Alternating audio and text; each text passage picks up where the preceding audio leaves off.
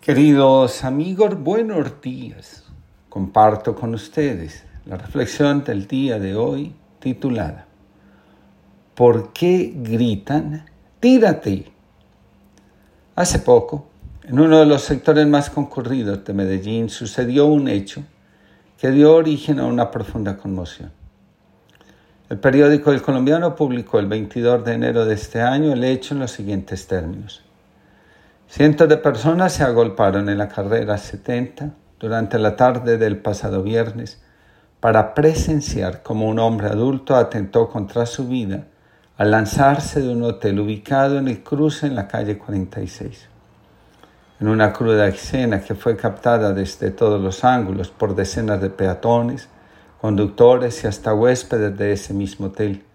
En múltiples videos quedó registrado cómo aquel hombre Estuvo durante varios minutos aferrado a la baranda de un balcón, generando todo tipo de reacciones que fueron desde la angustia hasta la mofa. El periódico registró las reacciones de las personas así. Ya no se tiró, ya lo dudó mucho, se acobardó. Dijo, por ejemplo, un grupo de transeúntes que se detuvo enfrente del hotel a grabar la escena con un teléfono móvil. Tírese, tírese mano, gritó otro de los espectadores, al tiempo que realizaba silbidos. Pese a que la zona fue acordonada, que hubo bomberos y policías buscando evitar una tragedia, el hombre terminó lanzándose al vacío y perdiendo su vida al instante. Me llama profundamente la atención que la tragedia de un ser humano se convierta en espectáculo para muchos. ¿Qué nos está pasando como seres humanos?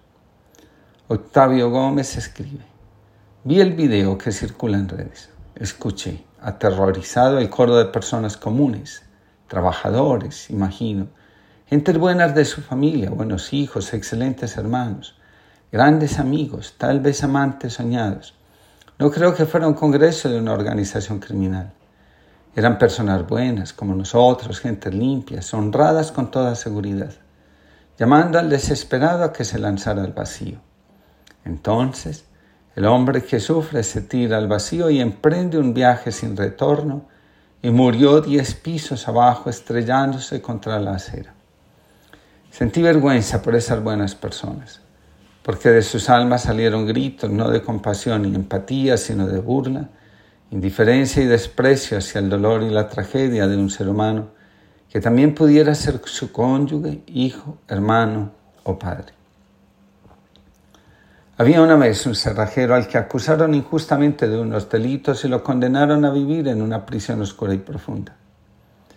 Cuando llevaba allí algún tiempo, su mujer, que lo quería muchísimo, se presentó al rey y le suplicó que le permitiera por lo menos llevarle una alfombra a su marido para que pudiera cumplir con sus postraciones cada día. El rey consideró justa esa petición y dio permiso a la mujer para llevarle una alfombra para la oración. El prisionero agradeció la alfombra a su mujer y cada día hacía fielmente sus postraciones sobre ella. Pasado un tiempo el hombre escapó de la prisión y cuando le preguntaban cómo lo había conseguido, él explicaba que después de años de hacer sus postraciones y de orar para salir de la prisión, comenzó a ver lo que tenía justo delante bajo las narices. Un buen día vio que su mujer había tejido en la alfombra el dibujo de la cerradura que lo mantenía prisionero. Cuando se dio cuenta de esto y comprendió que ya tenía en su poder toda la información que necesitaba para escapar, comenzó a hacerse amigo de los guardias y los convenció de que todos vivirían mucho mejor si lo ayudaban y escapaban juntos de la prisión. Ellos estuvieron de acuerdo, puesto que aunque eran guardias, comprendían que también estaban prisioneros. También deseaban escapar, pero no tenían los medios para hacerlos. Así pues, el cerrajero y sus guardias decidieron el siguiente plan. Ellos le llevarían piezas de metal y él haría cosas útiles con ellas para venderlas en el mercado. Juntos amasarían recursos para la huida y del trozo de metal más fuerte que pudieran adquirir el cerrajero haría una llave. Una noche, cuando ya estaba todo preparado, el cerrajero y sus guardias abrieron la cerradura de la puerta de la prisión y salieron al frescor de la noche, donde estaba su amada esposa esperándolo. Dejó en la prisión la alfombra para orar, para que cualquier otro prisionero que fuera lo suficientemente listo para interpretar el dibujo de la alfombra, también pudiera escapar. Así que se reunió con su mujer y los guardias se hicieron sus amigos y todos vivieron en armonía.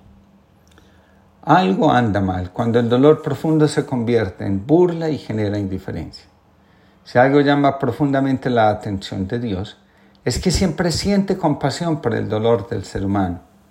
Este tipo de reacciones revelan que una sociedad tiranizada por el afán de producir y ser felices, el sufrimiento no tiene espacio y si aparece es motivo de mofa y burla.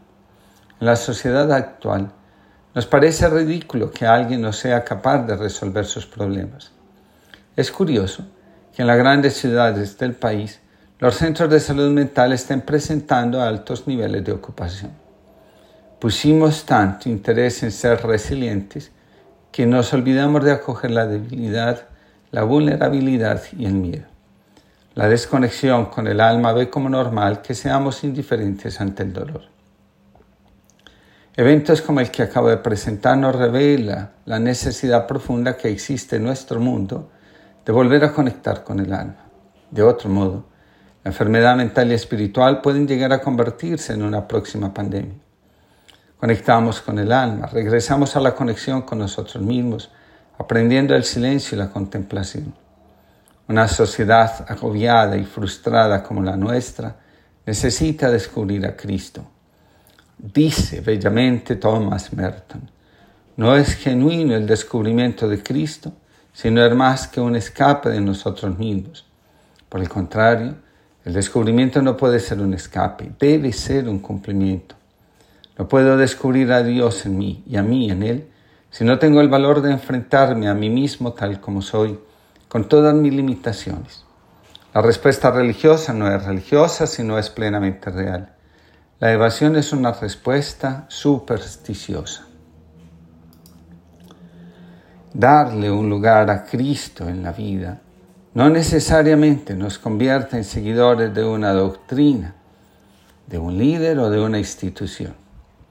La teología enseña que sin la comunidad la fe puede convertirse en, alienación o en opiación. Pero la comunidad debe aprender a ser un lugar de experiencia y no un lugar para juzgar, atemorizar o infantilizar a quienes se acercan con el deseo de compartir su camino de fe con otros. La estructura no nos salva, excepto en tiempos de una crisis profunda. La estructura, al igual que la letra, cuando pierden la conexión con el espíritu, envejecen y mueren. En la sociedad del cansancio bichuntis, la sociedad occidental está sufriendo un silencioso cambio de paradigma, un exceso de positividad que está conduciendo a una sociedad del cansancio. Toda época tiene sus enfermedades emblemáticas. Así, hay una época bacterial que toca a su fin con la invención del antibiótico.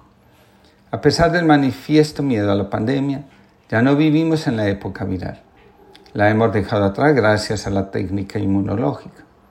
El comienzo del siglo XXI, desde un punto de vista patológico, no sería ni bacterial ni viral, sino neuronal. La depresión, el trastorno por déficit de atención con hiperactividad, el trastorno límite de la personalidad o el síndrome de desgaste ocupacional definen el panorama del comienzo de este siglo.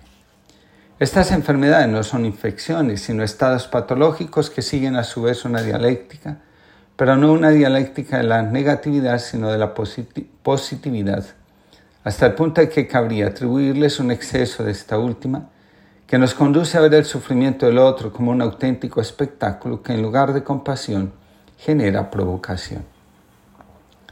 En el libro Diarios, Thomas Merton nos recuerda. Lo único esencial no es una idea ni un ideal. Es Dios mismo, que no puede encontrarse contraponiendo el presente al futuro o al pasado, sino exclusivamente hundiéndose en el corazón del presente tal cual es. Tú nortiste la vida para convivir y nosotros lo llevamos todo a la muerte, a la guerra, a la competencia, a la indiferencia. Tú nos diste árboles y bosques y nosotros estamos talándolos.